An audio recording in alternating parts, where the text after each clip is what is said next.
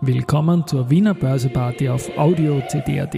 Heute ist Donnerstag, der 15. Februar 2024 und mein Name ist Christian Drastil. An meine Haut lasse ich nur Wasser und CD. An meine Ohren lasse ich nur Wasser und Audio-CD. Heute grüßt das Murmeltier wieder mal und Don't Co hat das Catering dazu.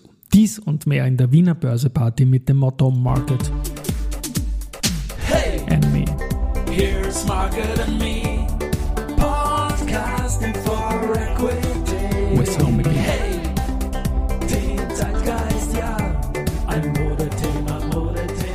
Ja, die Börse als Modethema und die Februarfolgen der Wiener Börseparty sind präsentiert von Wiener Berger und Schwabe, Lei und Greiner.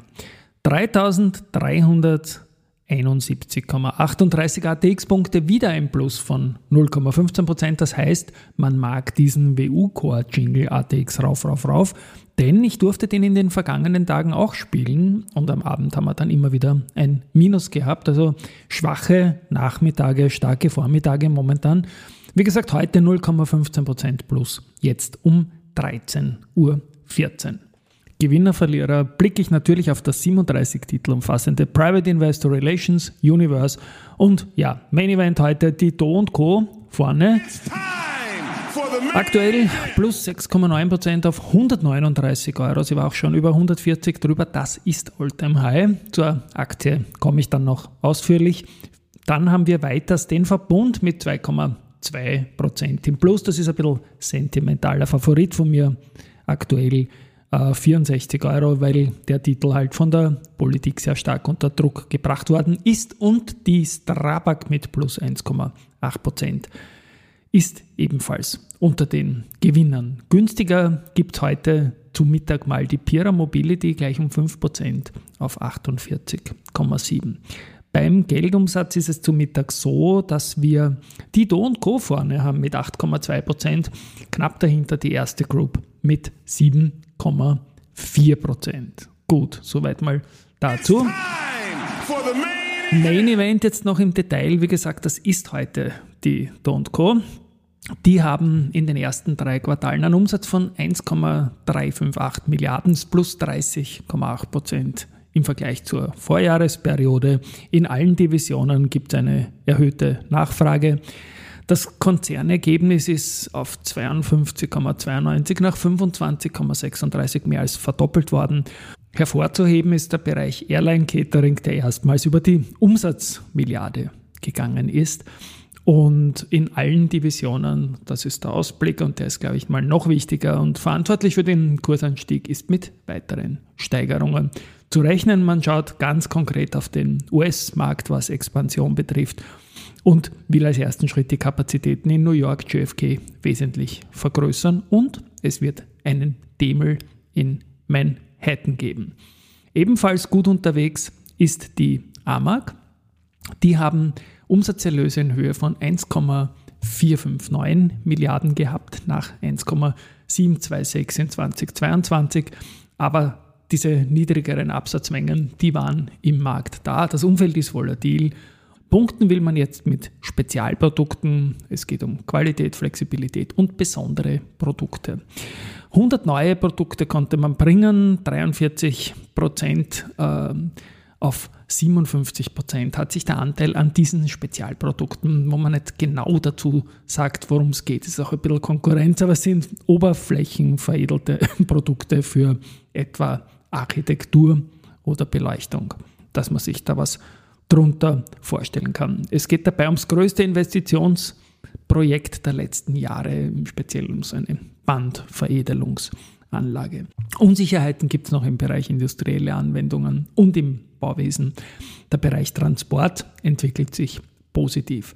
Ähm, fürs laufende Jahr geht Raiffeisen Research von einer stagnierenden EBITDA-Entwicklung und in etwa von 188 Millionen Euro aus. Dividendenvorschlag wieder vom Unternehmen in Höhe von 1,50 Euro, also Stabilität da.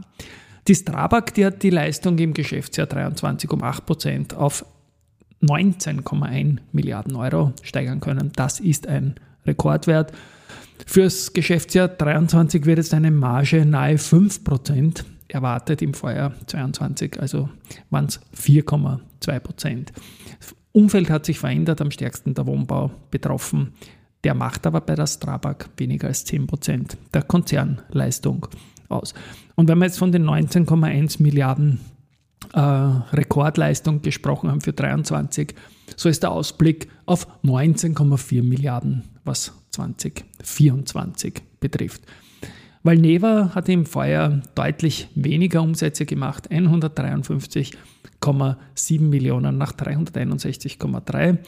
Ähm, das waren noch Covid-19-Lieferverträge. Die Produktumsätze 24, und das ist der Ausblick, sollen zwischen 150 und 180 Millionen liegen, abhängig von der Verfügbarkeit von Xiaro und Produkten von Drittanbietern sowie der Umsatzentwicklung von XJIG.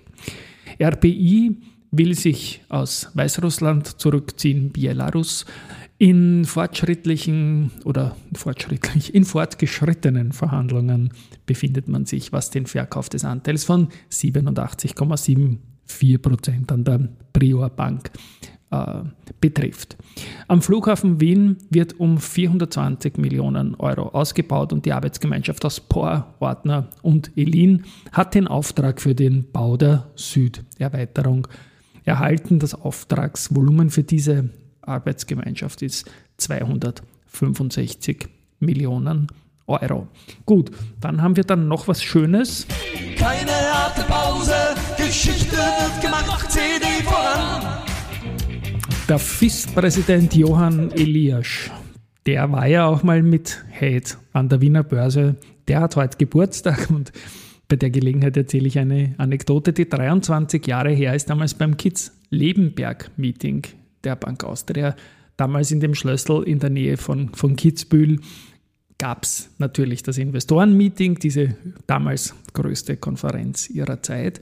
Und der Johann Eliasch ist in der Skihose vor Investoren aufgetaucht. Und die Leute haben gefragt, who is this guy? He's head? Okay, head of what? Head of Investor Relations, Head of Finance? No, no, he's the head of head. Und ich finde das irgendwie schön, die Phase der, der, der, der Head ist an der Börse nicht so erfolgreich gewesen, wie es im Sport sich darstellt, das Unternehmen. Also ganz top im Skisport und im Tennis. Ähm, aber immerhin war der Head of Head damals schon Skifahren und er ist auch heute diesem Sport noch sehr positiv verbunden. So, Research gibt es heute nur wenig, deswegen spiele ich nicht die Research-Musik, sondern nochmal dieses Asfinag-inspirierte Thema. Erste Group bestätigt Kaufen für Bohr, erhöht das Kursziel von 17,6 auf 18,7 Euro. Damit ist durchaus Love in the Air. Meine Liebesgeschichte unter Anführungszeichen mit der Asfinag geht weiter. Das ist eine witzige Richtung und ich werde da in den nächsten Tagen dazu updaten. Ich sage nur, Zufälle gibt's. Und wenn wir schon auf der Autobahn sind, eine Information von einem hochgeschätzten Podcast-Kollegen aus Deutschland, dem Holger J-Bits, der AAA macht, alles auf Aktien. Der war auf Skiurlaub in Österreich und bemerkt danach Folgendes auf LinkedIn. Österreich ist kein Land der Aktienkultur, sagt er. Das zeigen die Statistiken. Alle 74 ÖSI-Aktiengesellschaften sind gerade mal so viel wert wie Siemens. Das sei, so Holger, eines Industrielandes nicht würdig. Der Wert aller börsegelisteten Firmen entspricht nur 31% vom BIP.